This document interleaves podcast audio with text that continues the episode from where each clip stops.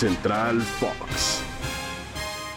Hola, hola, ¿cómo están? Qué gusto saludarlos. Soy Mónica Redondo y tengo el placer, el honor, el privilegio, el gusto de acompañar a mi amigo Antonio Valls en esta ruta diaria de Spotify. Somos una pequeñísima parte del grandioso equipo de Central Fox. ¿Cómo andas, Tony? Muy bien, Moni, pero es exactamente lo opuesto. Ese placer, honor, privilegio, gusto, esa honra es de mi parte de poder estar a tu lado. Y bueno, aquí estamos para hablar de un hecho histórico, Moni, porque eh, el ingeniero ha logrado llevar al Real Betis a una final de la Copa del Rey, algo que no ocurría desde el 2005.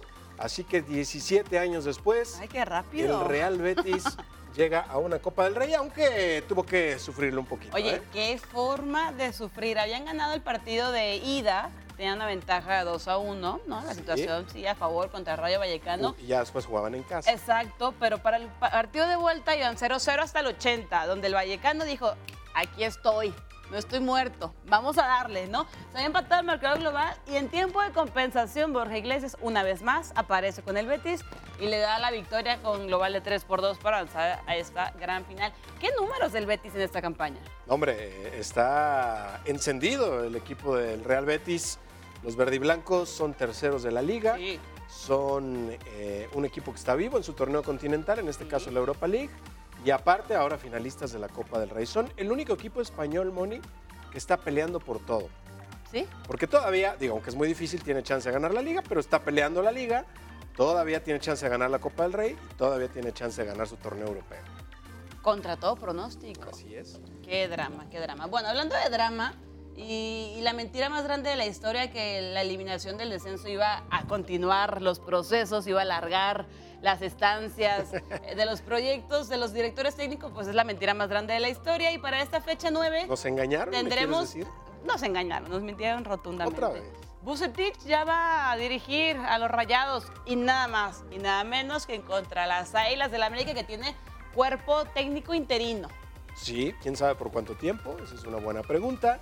Sí. Fernando Ortiz toma el timón de las Águilas después de que se pillaron a Santiago Solari tras el empate con Querétaro. Y las Águilas van a tener un técnico interino contra el equipo que jugó con técnico interino la jornada anterior. Exacto. Que estaba el misionero Castillo.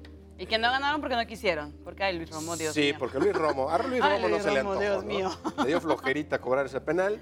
Y bueno, Rodolfo Cota, que lo conoce bien, ya le sabía sus mañas y le paró muy fácilmente ese penal. Bueno, eh, es un buen partido de todos modos, pero yo te aseguro, Moni, que si cuando viste el calendario, observabas la jornada 9 de Monterrey América por Fox Sports, nunca pensaste que iba a ser el penúltimo contra el último. Jamás en la historia y tampoco Ni yo. pensaste que iba a estar Bucetich dirigiendo, ¿no? No, tampoco. De entrada. Ni Fernando Ortiz. Es menos, yo menos. creo. Eh, sí, la situación eh, luce atractiva por esa necesidad que tienen ambos planteles de conseguir victorias, de dejar el último de la general. Un poquito de or- orgullo, honra. Dicen que hasta el sismo de ayer tiene más puntos. Uf.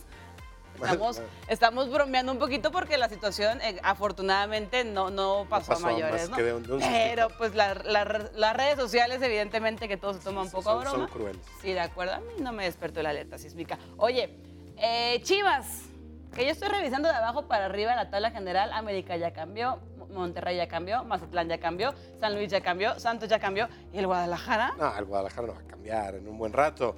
Eh, ojo que Chivas eh, está a dos puntos del último lugar. O sea, América Sí. está a dos puntos de Sí, Chivas. a tal cual. brinca. Ganando el partido lo, lo puede rebasar si Chivas no hace su tarea contra Santos Laguna. Así que Los ah, guerreros ya despertaron, ¿eh? Santos despertó, lleva dos victorias seguidas. Y el partido de la jornada, Por Fox. quiero ¿Qué decir, que es el Pachuca Tigres. Y lo tenemos el domingo en Fox Sports. Desde la tarde tiempo del centro de México va a ser un partidazo peleando El uno contra el tres. el exacto, la cima, ¿no? Veremos qué puede hacer Puebla en su visita al Azteca contra Cruz Azul, pero se puede estar en juego ese liderato, puede cambiar, no puede cambiar, pero son los mejores equipos de la campaña que están haciendo las cosas extraordinarias. Bueno, Vámonos a correr, Moni. ay, sí, porque hace falta. Es hora, y es hora. Vámonos. Ya estamos listos. Bye.